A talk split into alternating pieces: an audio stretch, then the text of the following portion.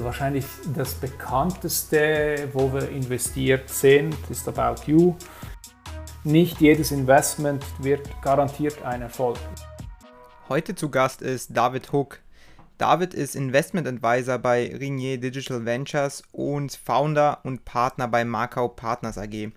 Seine bekanntesten Investments sind mit Sicherheit ähm, Get Your Guide, Foodspring und ähm, About You. Wir sprachen in dieser Folge darüber, was so nötige Skillsets sind eines Investors. Wir sprachen über verschiedene Tätigkeiten im Venture Capital und unter anderem auch über Investmentkriterien. Also für jeden, der sich für Venture Capital interessiert, sicherlich ein sehr spannendes Gespräch. Ich hoffe, ihr könnt was mitnehmen und ja, viel Spaß beim Zuhören. Was für eine Denkweise im Beruf oder in deiner Freizeit bringt ein guter Investor mit? Ah, gerade eine knifflige Frage zu Beginn. Ähm, ich glaube, Offenheit ist eines der wichtigsten Dinge, die ein Investor mitbringen will im Startup-Umfeld oder mitbringen muss oder mitbringen sollte, ähm, weil wir sind in konstantem Wechsel, konstanter Erneuerung. Ähm, wenn wir denken, was vor zehn Jahren noch da war, was heute da ist, wie schnell die Technologien adaptiert werden, ähm, wie schnell sich äh, unsere Welt verändert. Ähm, auch ja, die letzten eineinhalb Jahre haben gezeigt, was sonst passieren kann ja, mit der ganzen Pandemie, die gekommen ist. Ähm, Augen offen halten, Sinne offen halten, ähm, open-minded äh, würde ich es auf Englisch äh, umschreiben.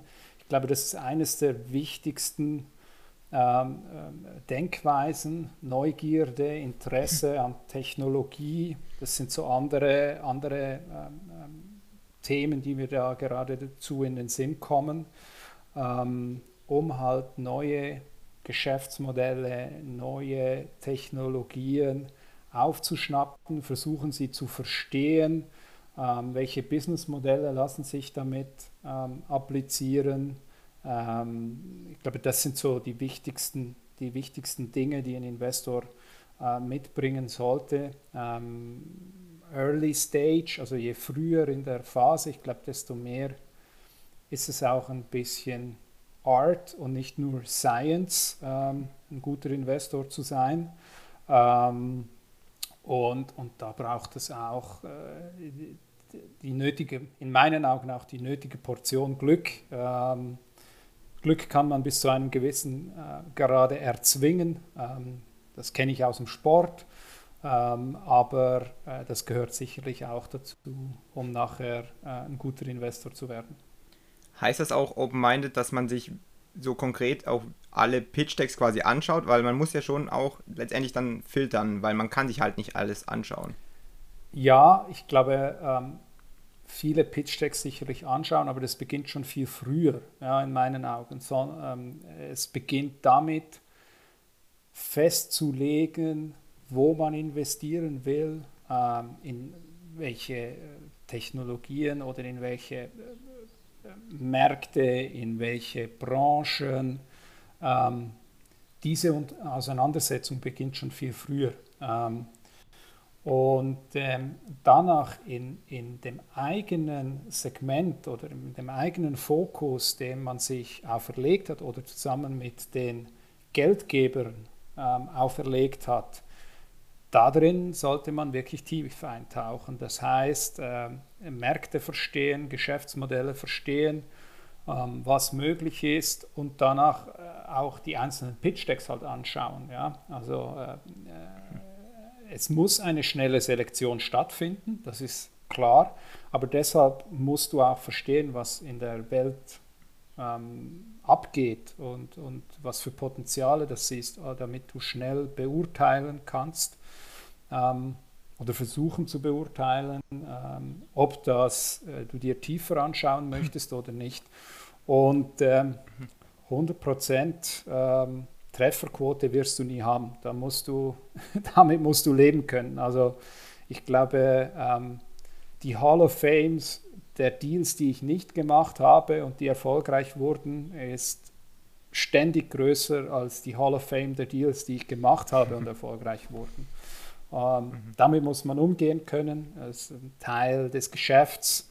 Ähm, aber ich glaube, es ist auch okay so. Ja, bevor wir darüber zu sprechen kommen, möchtest du dich vielleicht noch kurz vorstellen, damit die Zuhörer und Zuhörerinnen auch wissen, warum ich dir diese Frage zu Beginn gestellt habe? Ja, sehr gerne. Ähm, ich bin der David, ähm, bin äh, etwas über 30, Mitte, in den Mitte 30ern, ähm, habe mal ganz klassisch eine Banking-Berufslehre ähm, ähm, in der Schweiz begonnen, ähm, habe die auch abgeschlossen und danach zwei Jahre noch im, im Firmenkundensegment einer ähm, größeren Schweizer Bank gearbeitet, ähm, bis ich dann das Gefühl hatte, die ganzen regulatorischen Einschränkungen, wir wurden mehr zu Verkäufern als zu Beratern, ähm, habe ich die Reißleine gezogen, habe dann Entrepreneurship studiert und hatte ein Riesenglück ähm, in meinem letzten Masterjahr, ähm, hatte mein Professor, bei dem ich meine Masterarbeit geschrieben habe, ein Freund im Silicon Valley, der hatte einen kleinen Fonds, ähm, der suchte einen Praktikanten. Ich habe mich dann darauf beworben, ähm, ging dann alles ziemlich schnell, habe mein Studium unterbrochen, hm. ähm, bin in Silicon Valley ähm, äh, zu Alex Fries, ähm, hieß er, einer meiner Ziehväter im Venture-Bereich und durfte dann ähm, quasi an seiner Seite äh, für eine Zeit ähm, das Venture Capital Geschäft äh, kennenlernen. Und äh, seither hat mich das Fieber gepackt, bin dann zurückgekommen, habe äh, für verschiedene Fonds, äh, B2B Partners, der äh, Startup-Fonds der Zürcher Kantonalbank gearbeitet, auf unterschiedlichen Stufen, Analyst, Investment Manager und ähm, habe dann 2015 die Ringe Digital Ventures mitgestartet. Das ist das Venture Vehicle des größten internationalen Medienhauses der Schweiz. Ähm, daraus ist auch unsere Management- und Advisory Company Markup Partners entstanden, die ich mit meinen Partnern gegründet habe. Und heute sind wir zuständig für die Venture Vehicle der Mobiliarversicherung und von äh, Ringier Digital Venture oder von Ringier und äh, die betreuen wir als Investment Advisor slash Investment Manager. Mhm. So, das ist so mein beruflicher Werdegang. Ansonsten bin ich Familienvater, treibe extrem gerne Sport, ähm, brauche auch äh, ein gewisses Maß an Bewegung. Meine große sportliche Leidenschaft gehört dem Eishockey. Okay. Also nicht so passend zur EM gerade. Ja, ich meine, äh, wenn du, also ich bin allgemein sportbegeistert, natürlich habe ich äh, die EM äh, mitverfolgt. Ich muss sagen, das EM-Fieber ähm, war äh, erst mit dem Start richtig gekommen. Vorher war es irgendwie nicht so präsent, aber natürlich dann mit dem mit dem ja, in meinen Augen sehr erfolgreichen Abschneiden der Schweiz und der knappen Penalty-Niederlage gegen Spanien, ähm, ja, äh, war das eine, eine, coole Geschichte. In deiner Vorstellung ist, äh, wurde hervorgehoben oder konnte man herausstellen, dass du nicht diesen anderen Weg gegangen bist, den man auch gehen kann, über ein eigenes Startup und dann ins Venture Capital, sondern du bist eher diese Finanzschiene gefahren. Genau. Ähm, was, was sind da so Unterschiede, ähm, die du vielleicht auch schon durch Kollegen ähm, ja, erfahren konntest? Was sind da so die Unterschiede von an Skillsets und so weiter und wie man sich dann da auch in einem Venture Capital wiederfindet? Also ich glaube, der große Unterschied ist, dass ich äh, operativ noch nie ein Startup aufgebaut habe. Also das tägliche Leiden eigentlich immer nur von der Seitenlinie her kenne als Investor. Ähm, ein Gründer, der das selber durchlebt hat, der äh, hat nochmals andere Erfahrungen, andere Sichtweisen.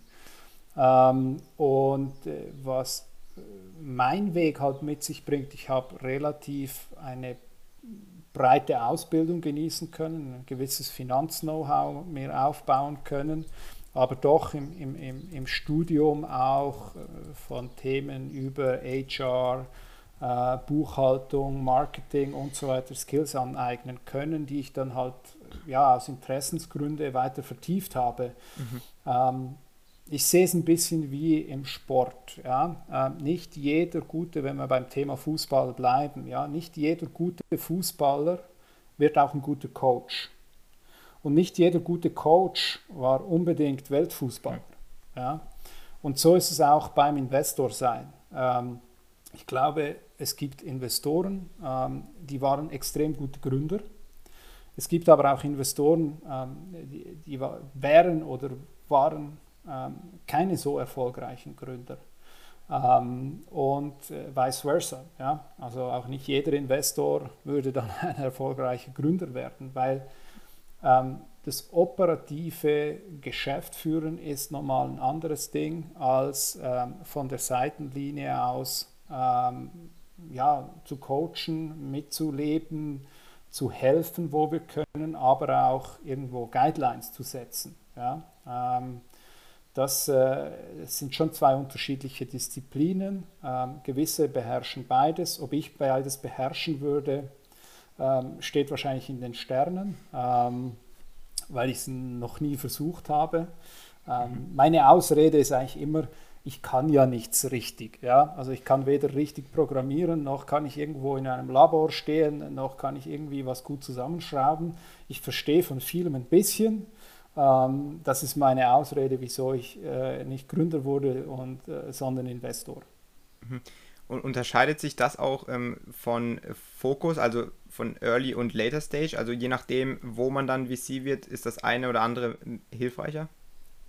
Ja, das ist definitiv so. Ja. Je later oder je später man in einer Unternehmensentwicklung einsteigt mit dem Investment, ich glaube, desto unterschiedlicher muss das Skillset sein, ähm, um analysieren zu können, ähm, ob die Firma das nächste Level oder die nächsten zwei, drei Level erreichen kann. Ja, in der ganz frühen Phase hast du sehr wenig Datenpunkte. Du hast ein Team, irgendwie eine Idee, vielleicht schon Prototypen, Product Market Testing, äh, vielleicht ist Product Market Fit schon da. Ähm, da brauchst du ein anderes Skillset, als wenn eine ganz andere Datenbasis da ist, wo du sehr tief einsteigen kannst, ähm, die Conversion Rate bis zur 15. Ableitung analysieren kannst, wenn du willst. Ähm, ich glaube, es sind schon wieder auch ein bisschen unterschiedliche Disziplinen. Und auch hier nicht jeder fühlt sich ähm, in, in beiden Disziplinen gleich wohl, glaube ich. Mhm. Ja, da möchte ich auch gleich auf die Tätigkeiten zu sprechen kommen, die sich da vielleicht auch unterscheiden. Aber erstmal würde mich interessieren, wie so dein typischer Arbeitsablauf abläuft.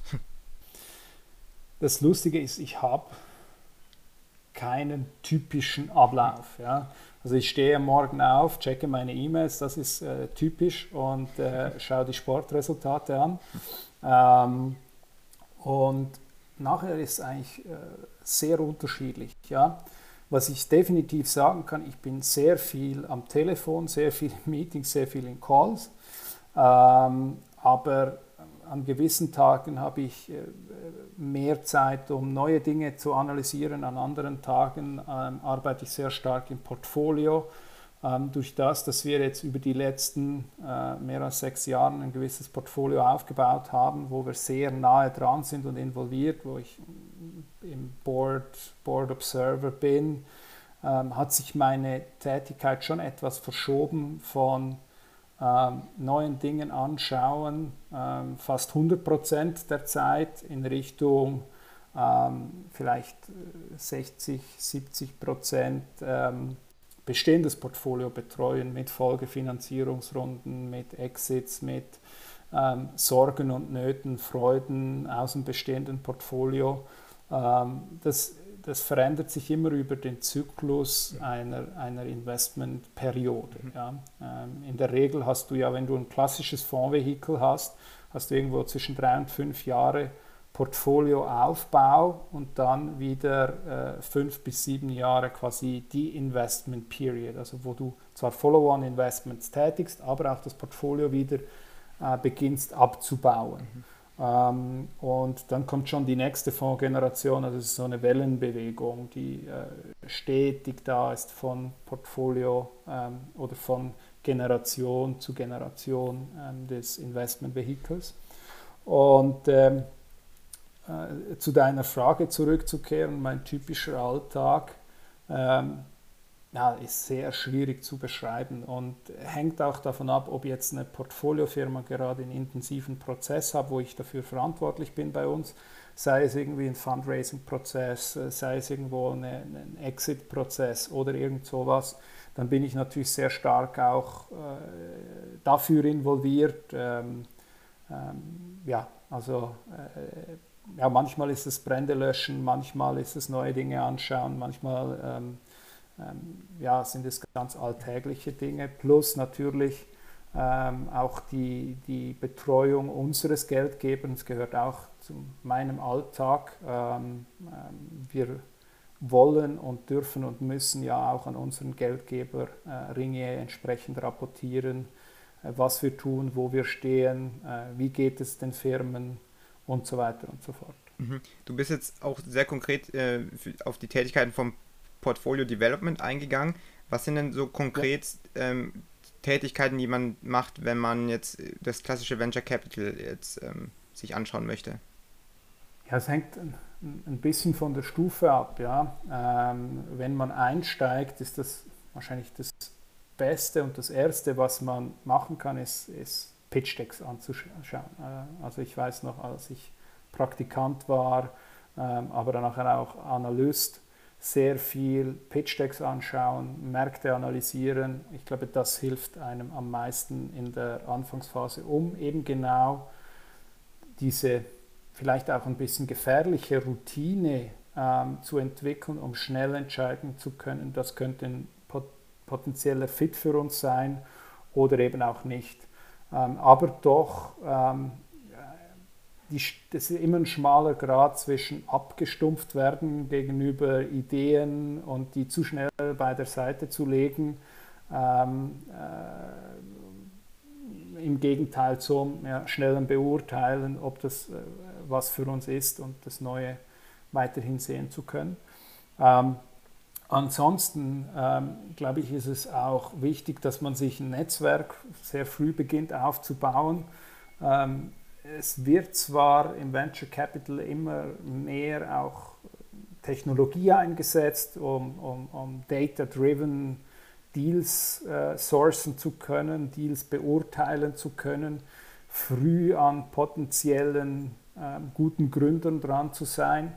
Aber äh, ich glaube, es ist auch nach wie vor ein People's Business, dass man ähm, äh, Zugang kriegt zu den frühphasigen Deals, äh, diese dann aber, wenn man sie finanziert hat und sie sich entsprechend äh, entwickeln, auch weiterleiten kann an Growth-Investoren und so weiter und so fort. Also ähm, Handwerk das eine, ähm, dann Netzwerk das zweite ähm, und das dritte ist, ähm, glaube ich, äh, die, die, beginnen auch die, die ähm, die Metriken und, und die Verhandlungspositionen und, und alles dahinter zu verstehen. Ja? Also wie ähm, sieht ein Termsheet aus? Äh, welche Kriterien wollen wir abgedeckt haben? Was ist die Strategie dahinter, wie wir investieren? Ähm, ähm, alle diese vielleicht eher technischen Themen, ähm, ähm, diese Skills sich auch anzueignen. Mhm. Du hast auch schon erwähnt, als Analyst ist man dann wahrscheinlich erstmal damit beschäftigt, sich Pitch-Decks anzuschauen. Und ich glaube, dass desto mehr Pitch-Decks man sich anschaut, desto eher bekommt man dafür ein Auge. Ähm, was sind so die Dinge, worauf du schaust, ähm, wenn du ein Pitch-Deck zum ersten Mal öffnest? Also wie filterst du auch vielleicht unterbewusst ähm, Pitch-Decks raus oder welche schaust du dir dann genauer an? Also es sind klassische, am Anfang klassische Kriterien wie irgendwo Stage, ähm, Geografie, ähm, Business Model, ähm, die halt schon mal zum Aussortieren helfen. Ja? Also wir fokussieren uns auf Europa, wir fokussieren uns auf B2C-Geschäftsmodelle äh, zwischen Seed und Series A. Ja? Ähm, wenn ich da irgendwie eine Series C-Runde kriege, äh, fällt das halt raus. Oder es gibt auch immer wieder irgendwelche Biotech-Deals, äh, die zu uns in den Dealflow kommen. Ja? Die fallen dann sofort raus. Mhm. Ähm, die, des Weiteren nachher, glaube ich, ist ein gutes Pitch-Deck, ähm, das einem schon einen gewissen Teil verrät, aber der Investor quasi mehr wissen will und ein, ein Gespräch machen. Ja? Ähm, wenn schon alles oder wenn man versucht, schon alles im Pitch Deck abzuhandeln, dann tendiert der Investor vielleicht dazu, schon eine finale Beurteilung vorzunehmen.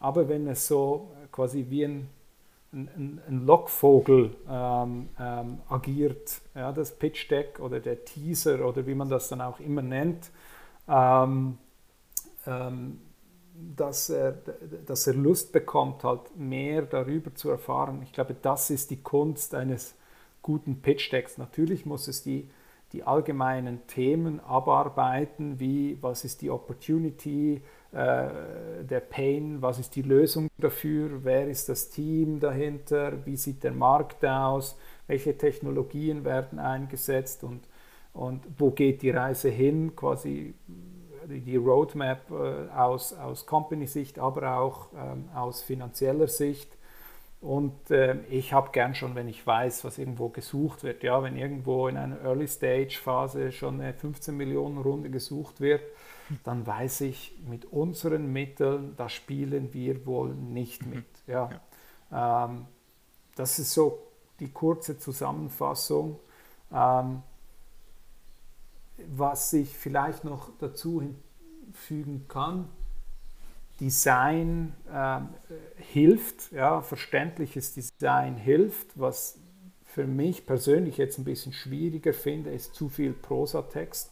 Also wir hatten früher im Studium noch gelernt, ein Businessplan wird auf Prosa geschrieben. Heute äh, schüttle ich dazu nur noch den Kopf, weil sobald ich das Dokument fertig geschrieben habe, ist es schon wieder veraltet.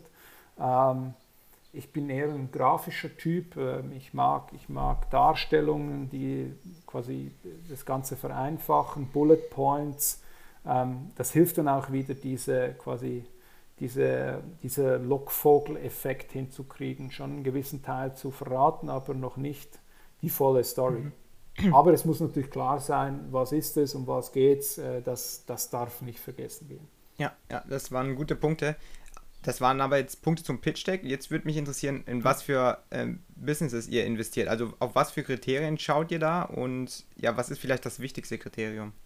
Hättest du mich am Anfang meiner Laufbahn gefragt, was ist das wichtigste Kriterium, hätte ich dir ähm, die drei Ts erklärt: Team, Team, Team.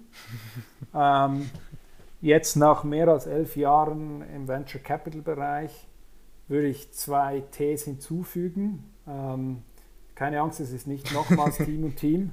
Ähm, ich würde sagen, äh, Team, Team, Team bleibt, aber Timing und Technology kommt dazu. Ähm, also das sind für uns schon sehr, sehr wichtige Kriterien. Ja? Wer ist das Team? Wie ist das zusammengestellt? Von wo kennen die sich? Sind das alles gleiche Typen? Ja? Ähm, auch bei uns in der Company ähm, versuchen wir schon nicht nur gleiche Typen einzustellen. Es ist zwar vielleicht einfach, mit alles Davids zu arbeiten, weil wir immer einer Meinung sind, weil wir das gleiche Skillset haben und alles, ja, wir haben nie Diskussionen, weil wir finden immer dasselbe cool. Ja? Aber ich glaube, ähm, man muss Leute um sich haben, die andere Dinge viel besser können als ich selber und unterschiedlich sind. Ja? Tom, einer meiner Partner, der ist schon ähm, ein bisschen älter, seniorer als ich, hat schon viel mehr Erfahrung in Geschäftsführung. Benny, der, ähm, der hat einen IT-Background, ähm, äh, Jasmin hatte Beratungserfahrung und weiblich und so weiter. Also diese Komponenten halt richtig zusammenstellen und das, glaube ich, ist auch bei einem Gründerteam sehr wichtig. Ähm, das Zweite, ähm, ähm, worauf wir schauen, ist natürlich, passt das Timing, weil das ist schon enorm wichtig. Ähm, vielleicht, um das zu erklären, ich kann noch so eine gute Idee haben, wenn das Timing nicht wirklich stimmt und die Leute das nicht aufnehmen, dann verliere ich einfach viel Geld und viel Zeit und scheitere vielleicht, obwohl es vielleicht die Idee war. Ja? Ähm, und das Letzte, worauf wir schauen, was für Technologien werden verwendet, nutzen sie. Technologie bedeutet für uns nicht nur, ähm, was haben sie selber gebaut, sondern auch, was setzen Sie ein und wie setzen Sie es ein, was da im Markt ist. Ja? Als kleines Beispiel dafür, ähm, wir waren ähm, Investor bei Foodspring, das ist ähm, ein, ein Functional Food Startup, das 2019 an Mars verkauft wurde, ähm, sehr erfolgreiche Gründer. Aber es ist quasi ein, eine Eigenentwicklung an Produkten. Die Produkte waren ganz klar besser als was im Markt war, aber ich glaube nicht, dass das der abschließende Erfolg war. Das war ein Teil des Erfolgs. Aber sie hatten die neuen Marketingtechnologien, ähm, damals kam Facebook auf, kam Instagram auf, extrem gut genutzt, um einen Brand zu bilden. Das kann für uns auch Technologie heißen. Ja? Ähm, das sind so Themen und dann weiter schauen wir noch, welches Geschäftsmodell wird angewandt. Ähm, ähm, wir fokussieren uns auf, auf Marketplaces, Direct-to-Consumer Commerce und Consumer Subscriptions. Ähm, und last but not least schauen wir natürlich auch äh, auf den Finanzplan im Wissen, dass die Mehrheit der Startups das, was jemals im Pitch Deck stand, nicht einhalten wird. Ja?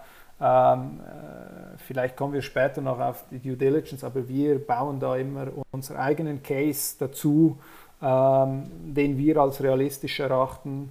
Ähm, und äh, was ebenfalls immer noch interessant ist, auch wie sieht der Cap Table aus. Äh, wir wollen Gründer, die noch Anteile halten, die das Upside-Potenzial auf der Equity-Seite mit uns teilen. Ähm, und wer ist investiert, ähm, wie viel Geld haben sie schon aufgenommen. Aber das sind, das sind jetzt Punkte, die wir abarbeiten, können eine Red Flag sein, aber die anderen Grundpunkte müssen schon ganz klar erfüllt sein. Ich frage mich auch immer die Frage, weil ich habe mir auch schon die einen oder anderen Pitch-Decks anschauen müssen und da bin ich immer dann ganz klassisch vorgegangen. Man hat die einzelnen Faktoren und dokumentiert da was raus. Und ich hatte die Erfahrung gemacht, dass gerade bei Team es immer schwierig wird, das zu bewerten, weil man hat dann oft diese Hard Facts, okay, er kommt, hat irgendwie WHU, HSG-Background, ähm, mega mega krassen CV. Aber wie kommt man da an die Informationen, was jetzt so Mindset und so weiter angeht? Also es muss ja nicht unbedingt bedeuten, dass er ein guter Gründer ist. Es kann sein, dass er ein guter Gründer ist, aber wie findet man so diese letzten Dinge raus, um beurteilen zu können, okay, das ist wirklich ein sehr starkes Team? Ja, hundertprozentige Garantie hast du nie. Ja? ja, also das, das mal vorweg gesagt. Ich glaube, wenn wir ein Pitch Deck ansehen, ja, dann ist es mal schon die Hard Facts, die wir uns anschauen. Mhm. Ähm, wo wir das Team richtig kennenlernen, ist in der Due Diligence und in den Gesprächen und so weiter, ähm, um das besser zu beurteilen können. Aber auf dem Pitch Deck hast du halt, wo waren sie zur Schule gegangen, wo haben sie studiert, wenn sie studiert haben. Das ist keine zwingende Voraussetzung, by the way. Ja. Mhm. Ähm, es gibt sehr erfolgreiche Gründer, die ihr Studium abgebrochen haben. Ähm, was hatten sie vorher gemacht? Ähm, aber auch das ist noch kein, keine Erfolgsgarantie. Was wir jetzt vermehrt sehen, wir, wir, nennen es so ein bisschen äh, die Startup-Mafias. Ja, du siehst, erfolgreiche ähm, äh, Firmen werden aufgebaut und die, haben, die ziehen immer wieder so potenzielle Gründer in ihren Strukturen mit auf, die gehen dann irgendwann raus und starten selber. Das ist zum Beispiel sehr ein spannendes, äh, eine sehr spannende Indikation. Ähm, aber bei First-Time-Founders ist es halt, ja, ähm, die, die, die Idee muss uns mal überzeugen und dann ins Gespräch kommen und dann halt wirklich versuchen herauszufinden, was sind das für Typen, wie verhalten die sich in den Meetings, wie verhalten sie sich in den Calls. Ähm, natürlich schon auch, was ist deren Background, ähm, hören sie dir zu, äh, wie reagieren sie auf Anregungen, Kritik, Fragen und so weiter. Mhm. Ähm, und was wir immer machen, sind quasi Referenzgespräche. Mhm. Das äh, hilft auch immer noch. Okay, ja, du hast auch schon mehrmals die Due Diligence angesprochen. Die würde mich tatsächlich auch interessieren. Wir können sie aber aufgrund der Zeit nur oberflächlich besprechen. Möchtest du vielleicht, also man könnte darüber sicher Stunden reden. Möchtest ja. du vielleicht kurz erklären, was man in so einem Due Diligence-Prozess macht, warum man den macht und ähm, wie ihr dabei so vorgeht? Ja, also warum man den macht, man versucht grundsätzlich natürlich Risiken rauszufiltern, Red Flags zu finden. Ja, das ist die Grundvoraussetzung. ähm, ähm, dass man eine Due Diligence macht. Ähm, wir sehen es tendenziell so, und deshalb machen wir immer unsere eigene Due Diligence oder teilen sie mit einem, aber wir sind immer involviert ähm, als Vorbereitung für, wenn wir investiert haben. Wir wissen quasi, was läuft, wie läuft es, wo gibt es vielleicht noch Schwächen, wo man daran arbeiten muss mit der Company. Und da versuchen, wirklich, versuchen wir halt wirklich alles anzuschauen, von Technologie über Geschäftsmodell, Markt und so weiter in einer Tiefe, ähm, ähm, die über jetzt ein, ein, Screening oder ein bisschen tieferes Anschauen herausgeht. Äh, wir versuchen auch äh, auf Technologieseite, wenn wir es nicht selber beurteilen können, ähm, Experten dazu zu nehmen oder bei eine, beim Legal-Teil, wenn es schon ähm, einiges vorhanden ist, was in der frühen Phase in der Regel die Gründungspapiere sind und erste Verträge mit Kunden oder weiß nicht was, ähm, ähm, wenn es größere Dinge sind, halt äh, Anwälte dazu zu nehmen, die uns dabei helfen, um quasi ein Puzzle zusammenzusetzen, vielleicht als, als Vergleich. Ja? Ähm, die einzelnen Teile so zusammenzusetzen, damit es ein gutes Bild gibt, ja, aus der, aus der Helikopterperspektive. Und wir sehen, wo quasi noch Teile fehlen. Ja? Mhm oder wo Teile auch nicht ersetzt werden können und so weiter, damit es ein stabiles, wunderschönes Bild gibt am Ende des Tages. Äh, das äh, sehen wir als Due Diligence. Mhm. Möchtest du vielleicht oder kannst du vielleicht ein paar Deals erwähnen, die, ähm, die ihr da schon getätigt habt, weil ich dann darauf meine Frage aufbauen möchte? Also wir, wahrscheinlich das bekannteste, wo wir investiert sind äh, und äh, jetzt gerade im letzten Monat den IPO gemacht hat, ist About You. Ähm, ebenfalls bekannt ist, was ich für meinen früheren Fonds ähm, oder mit meinem früheren Fonds investiert war, war Get Your Guide. Ähm, Foodspring kennen sehr viele ähm, ähm, noch. Ähm, eher Schweiz-spezifisch ist jetzt Movu oder Flatfox, die wir gemacht haben. Das sind so Deals, wo, wo, wo wir drin, äh, drin investiert sind. Ja, für die Leute, die hier zuhören und ähm, nicht so im Venture Capital drin sind, das, in, das ist in der, nicht die Regel. Also solche Investments sind auf keinen Fall die Regel. Das heißt, das ist schon sehr beachtlich, ähm, was ihr da so früh entdeckt habt. Und da interessiert mich dann auch, wie sich gut performende Deals von schlechter performenden Deals unterscheiden. Vor allem, wenn man sie dann nachträglich betrachtet, wo du dann sagst, okay, da hätte man sehen können, aufgrund von dem und dem hätte man sehen können, dass das ähm, ein nicht so guter Deal wird. In der Regel kommt es immer wieder darauf zurück, menschliches Versagen. Ähm, meistens liegt es definitiv an der Teamkonstellation. Äh, wir hatten zwar auch einen Deal, der wirklich, wo wir die Marktgegebenheiten falsch eingeschätzt haben und die Regulatorien, wo innerhalb von kurzer Zeit die Regulierung massiv angezogen wurde und da haben wir es komplett falsch eingeschätzt. Ähm, aber ansonsten ist es oftmals falsche Einschätzung zu den Menschen, ähm, zum Team, zum Gründerteam. Ähm, vielleicht Missing Pieces im Team, die wir nicht gesehen hatten, die wir vielleicht falsch eingeschätzt hatten. Ähm, ja, also wenn ich jetzt zurückblicke von den Deals, die weniger gut performt haben oder weniger gut performen, sind es in der Regel die, das Team, das, das schwierig, mhm. Schwierigkeiten ähm, verursacht hatte oder das Scheitern oder dem, das nicht so gute Performen mit zu verantworten hat.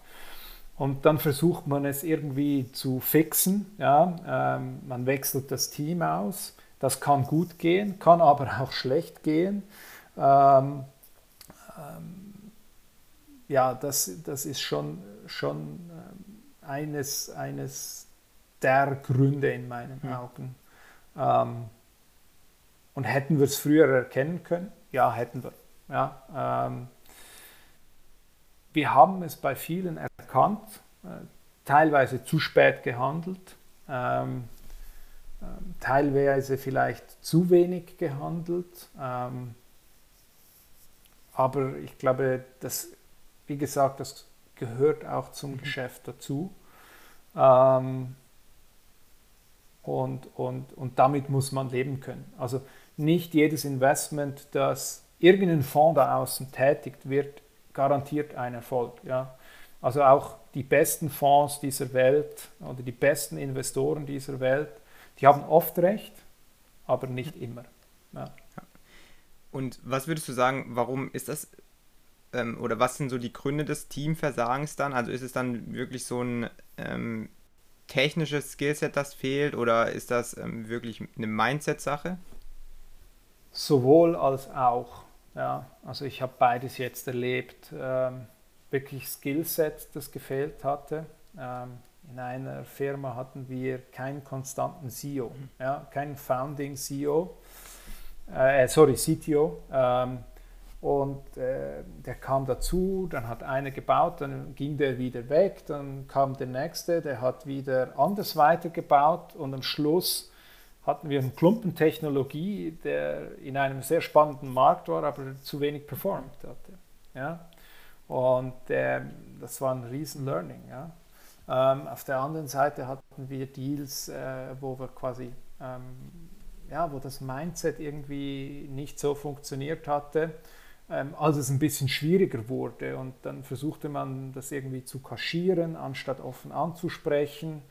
Ähm, ich empfehle allen Gründern, mit den Investoren relativ offen umzugehen. Ja? Äh, nicht jedes kleine Problem muss kommuniziert und diskutiert werden, aber es ist einfacher, äh, irgendwo eine kleine Flamme zu löschen, als wenn ein Großbrand da ist. Ja? Ähm, und ähm, ja, also wirklich ganz unterschiedlich und, und ich mache das teilweise nicht mal den anderen Gründern. Also es ist nie ein Vorwurf an die anderen Gründer oder irgend so. Die hatten eine super Idee, die glauben daran, ähm, haben es teilweise auch weit geschafft, aber am Ende ähm, scheiterte es doch bis zu einem gewissen Punkt, aber halt vor allem an ja, äh, menschliches Versagen und natürlich auch von uns. Ja, wir haben das nicht mhm. erkannt. Da nehme ich uns äh, mit ein. Ähm, vielleicht auch hier wieder der, der, der Sportgedanke. Ja? Ähm, wir, wir, gewinnen zusammen mit unseren Firmen, aber wir verlieren auch zusammen mit unseren Firmen. Und äh, da wäre es meinen Augen falsch, irgendwie öffentlich irgendwie Finger zeigen. Das ist meinen Augen der falsche Weg. Ähm, und ähm, das gehört einfach zum Geschäft dazu. Ja, David, vielen Dank. Ähm, das waren gute Punkte. Bevor ich jetzt zur letzten Frage komme, ich würde mich gerne sehr lange darüber unterhalten wollen. Ähm, irgendwie in dem Thema gehe ich so ein bisschen auf, habe ich gemerkt. Ähm, aber ich cool. muss jetzt leider zur Abschlussfrage kommen und da würde mich interessieren, worin du dich weiterbildest, also in was für Themen und wie. Gerade bei den Themen sind das so Themen, wo auch euer Investmentfokus liegt oder schaust du dir auch gerne andere Dinge an? Also ich, ich würde mich als relativ offenen Mensch bezeichnen. Ich schaue mir auch andere Themen an, ich interessiere auch andere Themen, aber natürlich habe ich meine Sensoren tendenziell eher auf das geschärft, wo wir drin tätig sind. Ja. Ähm, was ich schon länger nicht mehr gemacht habe, da bin ich ganz offen, ist irgendwie so eine klassische Weiterbildung. Ja. Ähm, irgendwie MBA oder keine Ahnung was. Ähm, das habe ich schon länger nicht mehr gemacht. Ähm, auch aus operativen Gründen, weil ich einfach voll eingebunden war. Ähm, wie ich mich versuche weiterzubilden, ist, ist ähm, sehr viel Fachpresse zu lesen, ähm, die üblichen verdächtigen Portale, ähm, auch auf LinkedIn zu lesen, was andere machen. Medium finde ich sehr spannender Channel.